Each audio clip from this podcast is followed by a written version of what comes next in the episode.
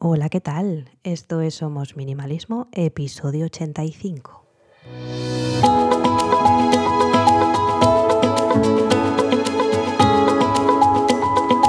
Bienvenidos una semana más. Yo soy Sarai, quien está detrás de este podcast en el que hablamos de minimalismo y todos los cambios que puede traer a nuestro día a día para tener una vida con sentido, con propósito y centrándonos en lo verdaderamente importante. Y hoy quiero hablaros de los pasos que podemos dar para tener un estilo de vida minimalista. Pero antes recordaros que en la página web cerosresiduo.com tenéis un descuento del 5% con el código Somos Minimalismo, todo juntito. Así que ya me contaréis si compráis algo de esas cositas que de vez en cuando os recomiendo y que usamos nosotros en nuestro día a día vamos a por los pasos para tener una vida minimalista. He puesto siete pasos, pero podríamos desgranarlos y hacer alguno más. Seguro que alguno me he dejado por el camino. El primero de ellos, y algo que nos va a pegar un bofetón bastante interesante de realidad, es hacer un inventario de nuestras pertenencias. El, el primer paso para adoptar un estilo de vida minimalista es ver todas esas cosas que tenemos. Podemos hacer el listado de todo lo que tenemos y clasificarlo en categorías. Por ejemplo, pues la ropa por un lado, los muebles por otro, libros, em, material de manualidades, juguetes si tenemos niños pequeños o tenemos animales que tienen juguetes, en fin, podemos clasificarlo para que no se nos haga tan tedioso porque igual hacer la lista de lo que tenemos nos va a llevar más tiempo que deshacernos de ello si tenemos muchas cosas, pero creo que el golpe de realidad que nos puede traer hacer un inventario es bastante interesante. Después, eh, identificar lo que realmente necesitamos. Después de haber pasado por el primer paso de haber hecho nuestro inventario, es muy importante identificar cuáles son esas cosas que realmente necesitamos y aquellas que no. Podemos preguntarnos a nosotros mismos si cada objeto es esencial para nuestra vida y si realmente lo usamos o no.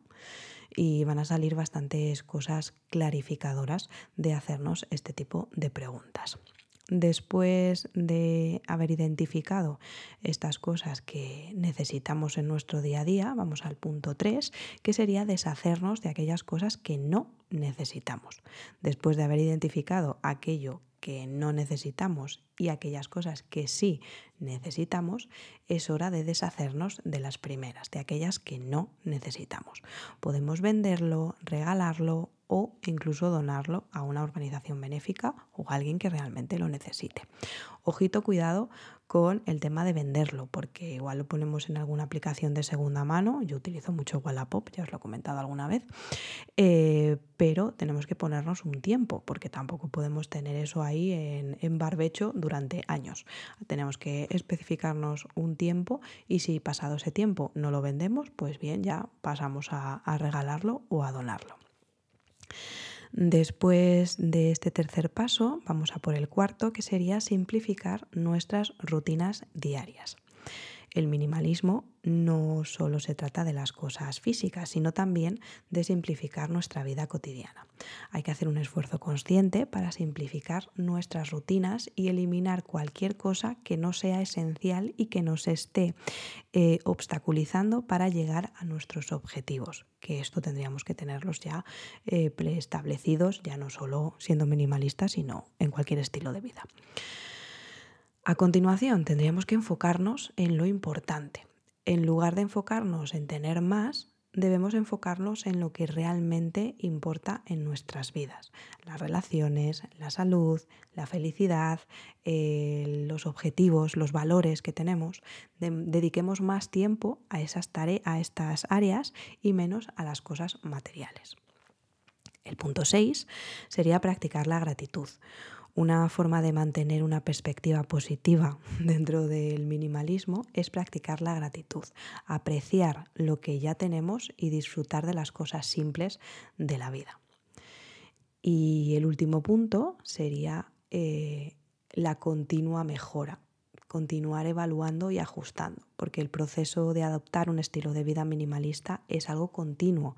Hay que seguir evaluando y ajustando nuestros hábitos y rutinas para asegurarnos de estar enfocados en lo realmente esencial y de esta manera alcanzar la eh, simplicidad y la tranquilidad. Y porque también no son iguales nuestros pensamientos, nuestra manera de ser, en fin, la vida en general no es la misma ahora que lo va a ser dentro de dos, tres, diez años. Entonces debemos escucharnos, eh, observarnos e ir ajustando y evaluando en función de nuestras circunstancias en cada uno de nuestros momentos. Estos serían los siete puntos así que, que he resumido Mm, para hacer eh, y tener un estilo de vida minimalista, así que espero que, que os haya resultado útil. Así que aquí terminamos el episodio de hoy. Gracias por quedaros hasta el final. Me ayuda mucho si compartís en redes sociales y dejáis vuestra reseña de 5 estrellas.